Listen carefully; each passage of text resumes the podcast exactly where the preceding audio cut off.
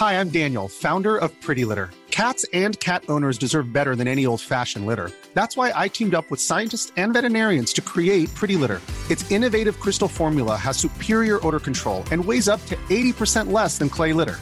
Pretty Litter even monitors health by changing colors to help detect early signs of potential illness. It's the world's smartest kitty litter. Go to prettylitter.com and use code ACAST for 20% off your first order and a free cat toy. Terms and conditions apply. See site for details.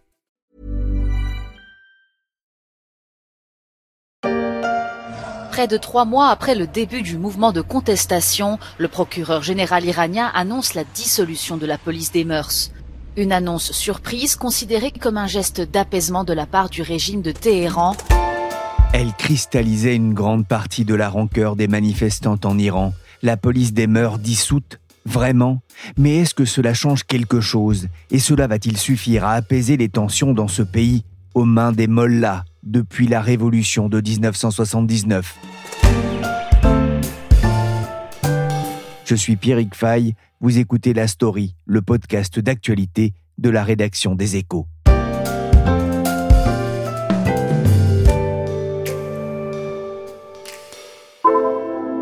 برای توی کوچه رقصیدم برای ترسیدم به وقت بوسیدن برای خواهرم خواهرت خواهرامون برای تغییر مغزها که پوسیدن Pour danser dans la rue, pour la peur d'un baiser, pour ma sœur, ta sœur, nos sœurs, pour démoisir les cerveaux, pour la honte d'être pauvre. آرزوراش برای این اقتصاد دستوری برای Le 16 septembre dernier, Massa Amini mourait sous les coups de membres de la police des mœurs pour une tenue jugée indécente. Le début d'une vague de contestation sans précédent qui va toucher la majeure partie du pays.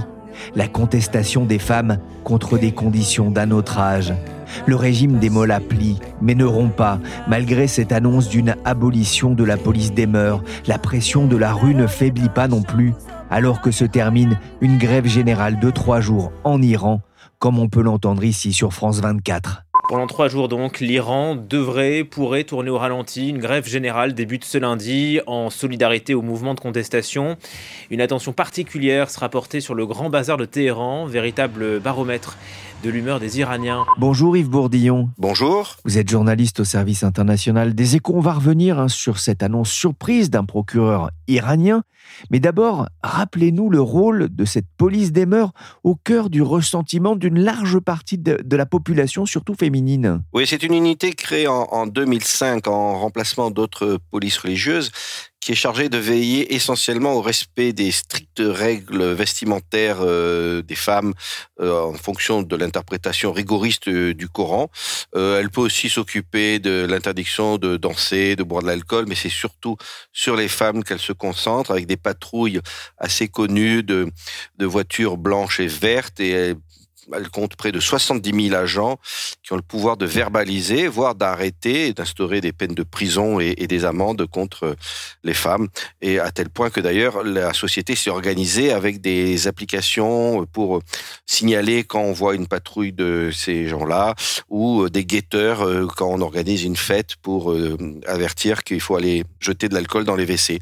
Donc elle pourrit la vie en gros des jeunes depuis une petite vingtaine d'années, mais c'était déjà le cas avant avec d'autres unités. Dans quel contexte cette annonce de, de l'abolition de cette police des mœurs a-t-elle été faite? C'est le procureur général Mohamed Jafar Montazeri qui a annoncé samedi en réponse à une question d'un journaliste local que la police des mœurs venait d'être abolie par ceux qui l'avaient créée, ce qui est un peu étrange comme formulation, et en disant que le Parlement allait travailler à un aménagement, mais sans abroger l'obligation euh, du voile. Donc c'est un peu tordu, donc la loi reste en vigueur, mais la police des mœurs serait, je dis bien serait conditionnelle parce que évidemment euh, il a dit ça, mais il, n'est pas vraiment en position de. C'est un procureur général. Or euh, la police des mœurs dépend du ministère de, de l'Intérieur. Il n'a pas vraiment ce, ce, pouvoir de dissolution, en fait. Pas grand-chose. Il n'a pas vraiment un pouvoir considérable, puisque c'est le ministre de l'Intérieur et au-dessus duquel il y a le président et surtout le guide suprême, l'ayatollah Ramenei. Et donc, euh, en fait, euh, c'est peut-être soit une manière pour l'institution judiciaire de se distancier de la répression menée par la police, soit peut-être un plan élaboré, c'est-à-dire qui serait mandaté par le pouvoir pour lancer ce message pour, euh, en quelque sorte, euh, désamorcer la contestation, mais sans vraiment faire quelque chose de très significatif. le lieu de l'annonce ne doit sans doute d'ailleurs rien au hasard, hein, puisqu'il était interrogé par un journaliste à l'issue d'un discours dans la ville religieuse de Koum. Les camionnettes de la police des mœurs se faisaient d'ailleurs moins présentes dans les rues de Téhéran depuis le début des manifestations.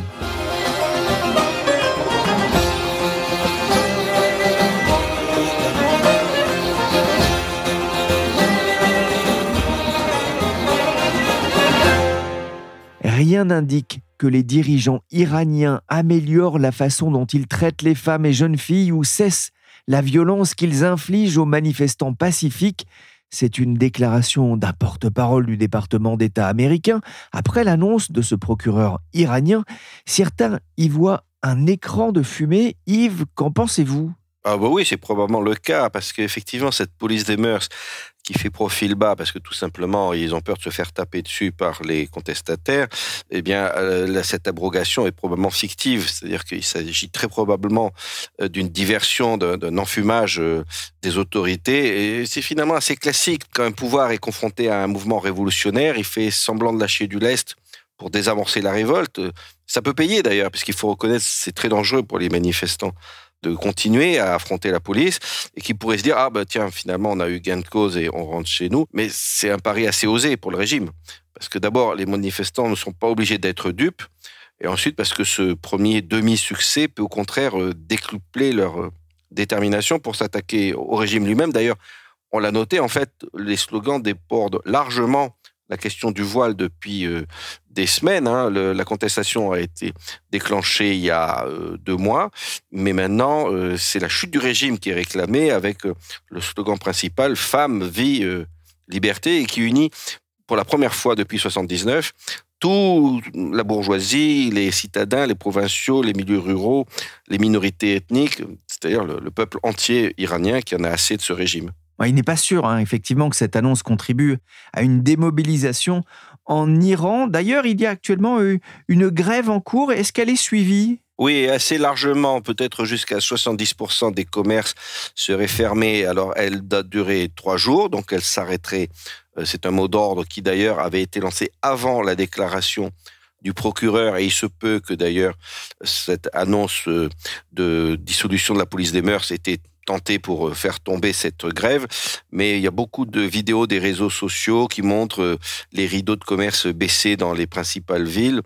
Et même à Téhéran, le bazar, lui, n'est pas fermé, mais il n'y a pas de clients. Donc, euh, il est très suivi et ça montre l'ampleur du défi, sachant que ça s'arrête demain. Mais demain, c'est aussi la journée annuelle de l'étudiant, qui est donc un moment de forte mobilisation dans les universités qui sont remonter comme des pendules contre le, régime. Et puis ensuite, il y a tout simplement vendredi, qui est la journée euh, traditionnelle de manifestation. C'est le jour euh, férié dans les pays islamiques et où on pourra vérifier la mobilisation. Les manifestations se terminent donc ce mercredi, également euh, jour des étudiants, vous le disiez.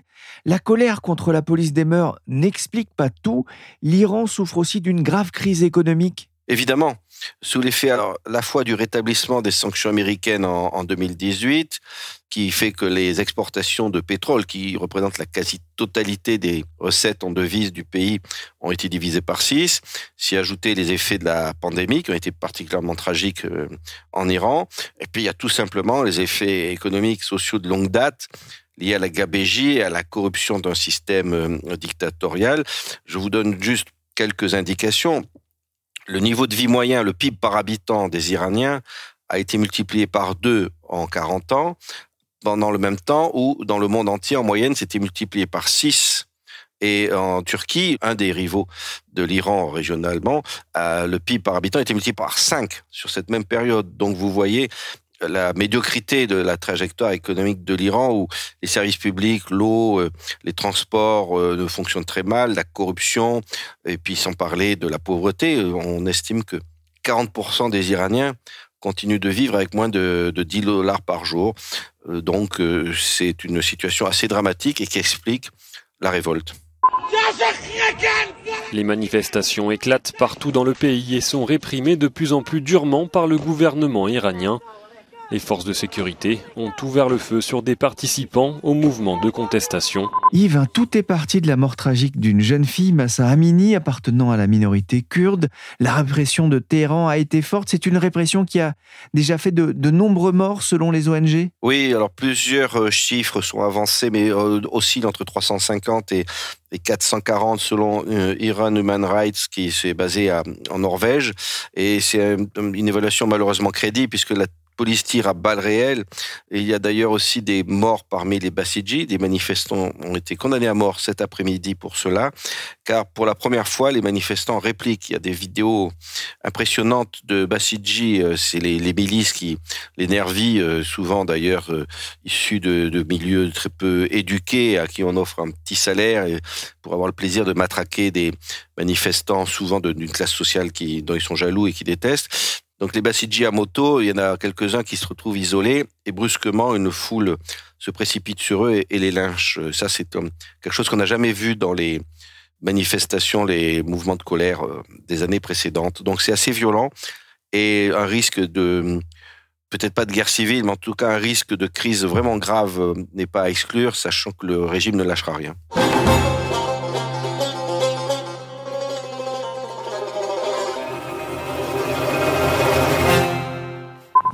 En Iran, la répression et les menaces ne les découragent pas.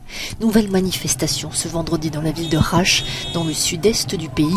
Depuis plus de deux mois, les Iraniennes sont descendues dans la rue, vite rejoints par les Iraniens. Au-delà de la question symbolique pour le pouvoir en place du port du voile, c'est tout le système de la République islamique qui vacille face à la foule qui proteste, et pas seulement dans la capitale, comme on l'entend ici dans ce reportage d'Euronews.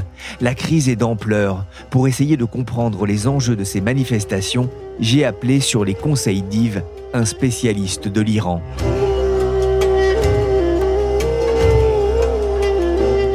Bonjour Clément Terme. Bonjour. Vous êtes chercheur associé à l'Institut international d'études iraniennes et chargé de cours à l'Université Paul Valéry de Montpellier. D'abord, que pensez-vous de cette annonce d'une abolition de la police des mœurs en Iran? Cette annonce, en fait, euh, a été plus évoquée en Occident, à l'extérieur de l'Iran, qu'en Iran même, puisque en Iran même, il s'agit plus d'un débat interne à la République islamique une question de conflit d'autorité entre deux institutions du régime iranien, à savoir le gouvernement, puisque la brigade des mœurs est contrôlée par le ministère de l'Intérieur, qui fait partie du gouvernement iranien, et le pouvoir judiciaire, qui lui est indépendant en République islamique. Donc il s'agit surtout d'une stratégie pour le pouvoir judiciaire de ne pas être responsable ou ne pas être considéré par les plus hautes autorités de l'État iranien, à savoir le guide suprême, comme responsable euh, de possibles dysfonctionnements euh, de la brigade des mœurs dans le contexte d'une crise sécuritaire du régime iranien. Donc on est dans une stratégie finalement de déresponsabilisation très classique dans les bureaucraties des régimes autoritaires. Mais je crois que cette déclaration était à destination des religieux de Rome dans la ville religieuse en Iran pour les convaincre en fait d'une nécessaire adaptation des principes de l'idéologie roméniste à la réalité sociale. Donc ça c'est un élément euh, stratégique. Comment assurer au mieux la survie du régime iranien Donc c'est un débat interne. Et le deuxième élément c'est la rivalité bureaucratique avec le gouvernement et le ministère de l'Intérieur donc on est plutôt dans une euh, rivalité interne au régime iranien. La contestation euh, a pris une ampleur inégalée en, Iran depuis de nombreuses années avec des images fortes hein, de ces femmes qui osent sortir la tête nue sans voile pour faire leurs courses, par exemple. Qu'est-ce que ce mouvement a de plus que ceux qui ont émaillé l'histoire de la République islamique depuis plus de 40 ans? Alors ce mouvement s'inscrit dans l'histoire longue euh, de l'Iran, donc depuis la révolution constitutionnelle de 1906, il y a ce qu'on peut appeler une forme de libéralisme persan. Donc ce n'est pas un mouvement comme essaye de le dire le régime iranien actuel, qui vient de l'étranger ou qui serait le, le fruit d'Iraniens entre guillemets occidentalisés selon la rhétorique du régime et la propagande de la République islamique. C'est un appel finalement de, de, la majorité de la population à une nouvelle définition de l'identité iranienne, une nouvelle forme d'iranité qui inclut une dimension internationale, cosmopolite et qui n'est plus un repli sur soi sur la seule dimension finalement roméniste, donc de l'idéologie léguée par l'ayatollah Khomeini en Iran en 1979. Donc c'est un combat qui est plus large que celui de l'égalité homme-femme qui constitue un combat pour la démocratisation de l'Iran et qui en creux recouvre tous les mouvements précédents depuis le mouvement des étudiants en 1999 le mouvement vert des classes moyennes en 2009 et les mouvements contre la vie chère en 2017, 2018 et 2019. Donc sa spécificité, c'est à la fois de révéler des mécontentements sous-jacents et d'être la synthèse des mouvements précédents.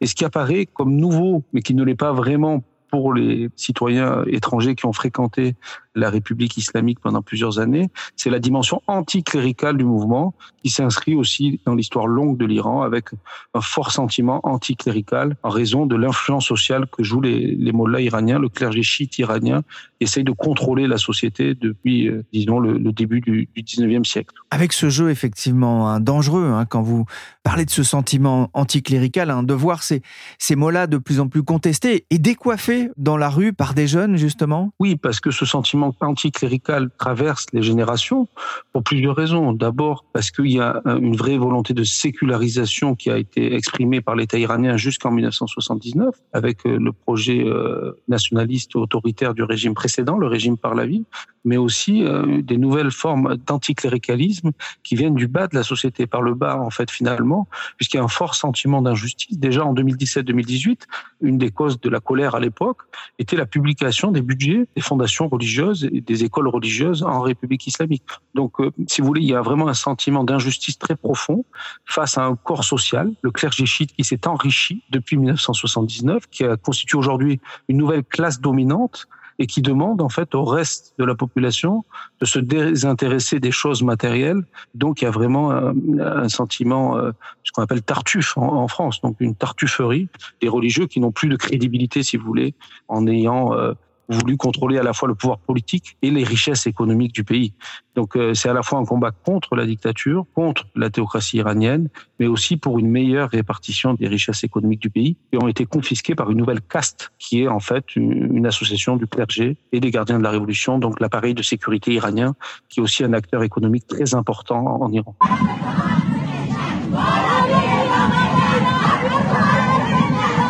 Au sud-est de l'Iran, dans cette région très conservatrice, le Sistan-Baloutchistan, ça bouge aussi. L'AFP rapporte les images authentifiées d'une manifestation de femmes. Ça se passe à Zaidan. Elles sont des dizaines, portant toutes un tchador noir, mais elles crient, avec ou sans voile, vers une révolution. Elles reprennent aussi le slogan Femme, vie, liberté. Des hommes sont aussi descendus pour dire non à un gouvernement qui tue des enfants. Ça m'amène à cette question. Le régime peut-il tomber sous la pression de la rue? La question évidemment de, de la victoire d'une révolution est aussi celle de la faillite du régime précédent. Donc c'est ce qu'on a connu en 1978-1979. Le problème des prédictions, c'est qu'elles souvent elles échouent. Donc euh, on est sur trois euh, séries d'erreurs, si vous voulez, dans notre capacité à comprendre un mouvement social. Le premier type d'erreur qui est classique de la part des analystes et des appareils de sécurité occidentaux, c'est de surestimer le poids de l'appareil de sécurité de l'État en place. Donc dans le cas présent, il s'agit pour la République islamique de faire régner la terreur mais euh, donc la décision de tuer les manifestants et d'utiliser la peine de mort comme un moyen de gouvernance va continuer euh, aussi longtemps que le régime le pourra. Mais en même temps, il faut reconnaître qu'il y a un risque pour le régime à ce que les, les soldats ou les membres des forces, des milices qui répriment à l'intérieur n'obéissent plus. Donc il y a un possible aussi basculement de ces milices du côté des manifestants. La deuxième série d'erreurs, c'est tout simplement que la chute de la République islamique a été prédite de nombreuses fois depuis 1979, et donc on dit cette fois-ci encore, on va se tromper. La même chose pour le Shah d'Iran, dont on prédisait la chute entre 1953 et 1979. Dernière série d'erreurs, c'est notre incapacité à identifier une alternative au régime en place. Donc à l'époque de la révolution de 78, tout le monde disait Roménie, le, le leader de la révolution de l'époque, est une sorte de Gandhi iranien, la spiritualité, etc. Il ne fera pas de politique. Donc jusqu'au dernier jour, on était dans une erreur complète en disant il n'y a pas d'alternative au régime du chat. Aujourd'hui, vous voyez le même phénomène se reproduire avec un discours qui est instrumentalisé évidemment par le régime. Il n'y a pas d'alternative à la République islamique. Donc il faut être modeste, mais ce qui est sûr, c'est que la transformation sociale euh, ne pourra pas être euh, arrêté par le régime. Donc il y a vraiment un problème d'adaptation du logiciel roministe à la nouvelle réalité sociale de l'Iran de 2022. Et donc là, une chose est sûre, c'est que le régime ne pourra pas imposer son idéologie par la force à la majorité de la population et qu'il euh, ne pourra pas sortir du cycle manifestation-répression. Pour ce qui est de la chute du régime, il faudra voir si à la fois le contrôle de la rente économique, mais aussi les liens familiaux qui unissent les membres de l'establishment de la République islamique seront une force suffisante pour éviter des divisions à l'intérieur du régime. Parce que le deuxième risque pour le régime, c'est de se fragmenter face à l'utilisation de la violence contre la majorité de la population.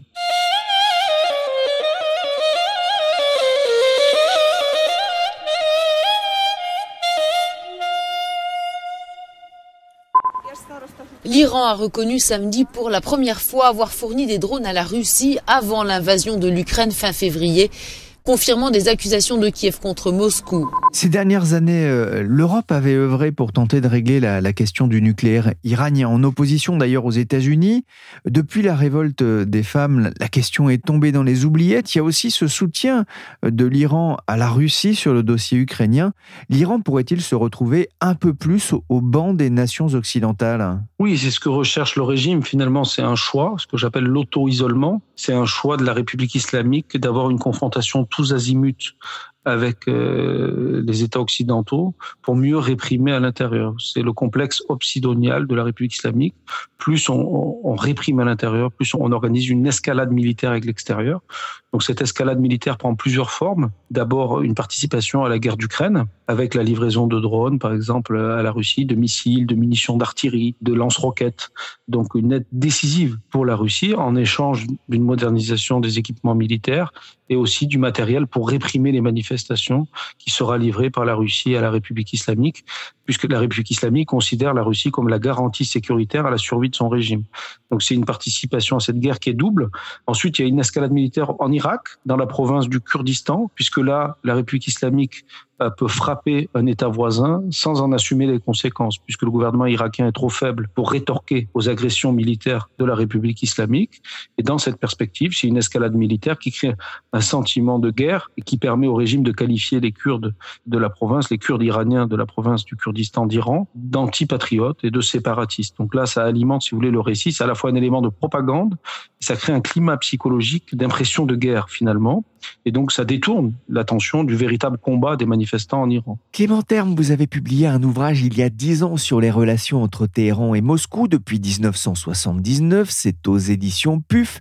Va-t-on assister à un nouvel axe russo-iranien contre le grand Satan américain pour reprendre une imagerie populaire? À, Téhéran? Alors, une imagerie populaire en République islamique, parce que les slogans, si vous voulez, révolutionnaires de la révolution de 79 sont l'objet de blagues euh, en Iran et euh, personne ne, croit à la rhétorique du régime. D'ailleurs, il faut préciser que les, dirigeants iraniens envoient très facilement leurs enfants étudier aux États-Unis et euh, font beaucoup d'efforts, si vous voulez, pour organiser un dialogue avec Washington afin d'éviter un risque de confrontation qui pourrait entraîner la chute de la République islamique. Donc il y a une forme de réelle politique de la République islamique dans ses relations avec les États-Unis, tout en ayant une dimension idéologique anti-américaine. Ce qui est nouveau entre l'Iran et la Russie depuis la guerre d'Ukraine, c'est surtout la coopération militaire qui s'accélère et aussi le projet commun de contourner les sanctions américaines. Et donc, on voit par exemple les systèmes de paiement MIR qui pourraient arriver en République islamique. On voit aussi un doublement du commerce hein, qui a atteint 4 milliards de dollars en 2021 et qui pourrait atteindre 6 milliards en 2022. Et puis, on voit aussi une modification des routes commerciales puisque la Russie va utiliser l'Iran comme territoire de transit pour les marchandises vers l'Inde notamment. Donc euh, il y a une, nouvelle complémentarité, je dirais, commerciale pour contourner les sanctions américaines et militaires. Mais il n'empêche pas moins que le pétrole sanctionné russe est aussi en concurrence avec le pétrole sanctionné iranien sur les marchés asiatiques notamment, et avec le cas de la Chine en particulier, puisque la Russie est désormais le premier fournisseur de pétrole de la Chine devant l'Arabie saoudite, et la Russie prend des parts de marché à l'Iran. L'Iran, un peu plus au banc des nations après son soutien à la Russie. L'Union européenne a notamment voté de nouvelles mesures symboliques de sanctions contre l'Iran fin octobre en raison de la livraison de ses drones kamikazes. Surtout, la semaine prochaine, le Conseil économique et social des Nations Unies pourrait décider d'écarter l'Iran de la commission de l'ONU chargée de promouvoir l'égalité des sexes et l'émancipation des femmes. Garder le silence est parfois un acte courageux. C'est ce qu'ont fait les joueurs iraniens au Qatar. Ils n'ont pas chanté l'hymne national de leur pays en soutien au soulèvement. Un dernier mot, euh, Clément Terme, c'est le mondial de foot, sport très populaire en, en, Iran. Le pays a été éliminé au premier tour après un parcours euh, plus qu'honorable. Une élimination saluée notamment au Kurdistan iranien, mais aussi par une partie des manifestants qui auraient pensé que je me réjouirais du but de l'Amérique, a tweeté un, un journaliste iranien lors du match contre les États-Unis. C'est très symbolique finalement de ce qui se passe dans ce pays oui, parce que la République islamique apparaît aujourd'hui comme incapable de représenter les intérêts nationaux de l'Iran. Très clairement, faire allégeance au régime, c'est être antipatriote. Donc on est dans une situation finalement de blocage entre l'Iran, donc la communauté nationale iranienne, à la fois à l'intérieur du pays et à l'extérieur du pays. Donc il y a une diaspora de plus de 5 millions de personnes et le régime iranien qui n'apparaît plus aujourd'hui comme euh, le représentant des intérêts nationaux, tout simplement parce que la gouvernance de la République islamique a conduit le pays à une situation économique désastreuse après 43 ans, un échec politique aussi parce que il y a eu euh, un régime certes autoritaire avant 79, mais avec un fort développement économique et des libertés dans la sphère privée. Aujourd'hui, vous avez une absence de liberté politique, une absence de liberté individuelle et une absence de développement économique. Donc on est face à un échec euh, assez général de la République islamique et donc une incapacité même du régime à utiliser le sport comme un moyen de propagande comme il le faisait auparavant. Merci Clément Terme, chercheur associé à l'Institut national d'études iraniennes et chargé de cours à l'Université Paul Valéry de Montpellier. Merci aussi à Yves Bourdillon, journaliste au service international des échos. On se quitte avec Baraye, très belle chanson du chanteur iranien Shervin Hajipour, avec un clip réalisé par Marjan Satrapi en soutien au soulèvement iranien contre la dictature, Baroye al-Saoudi, qui signifie pour la liberté en persan.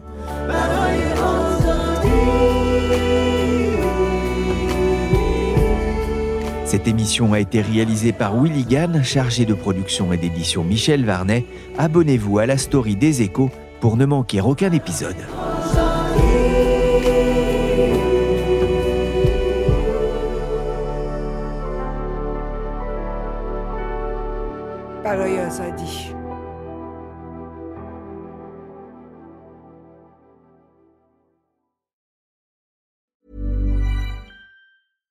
When we're on a budget, we still deserve nice things. Quince is a place to scoop up stunning high-end goods for 50 to 80% less than similar brands. They have buttery soft cashmere sweaters starting at $50, luxurious Italian leather bags, and so much more. Plus, Quince only works with factories that use safe, ethical, and responsible manufacturing. Get the high-end goods you'll love without the high price tag with Quince. Go to quince.com/style for free shipping and 365-day returns.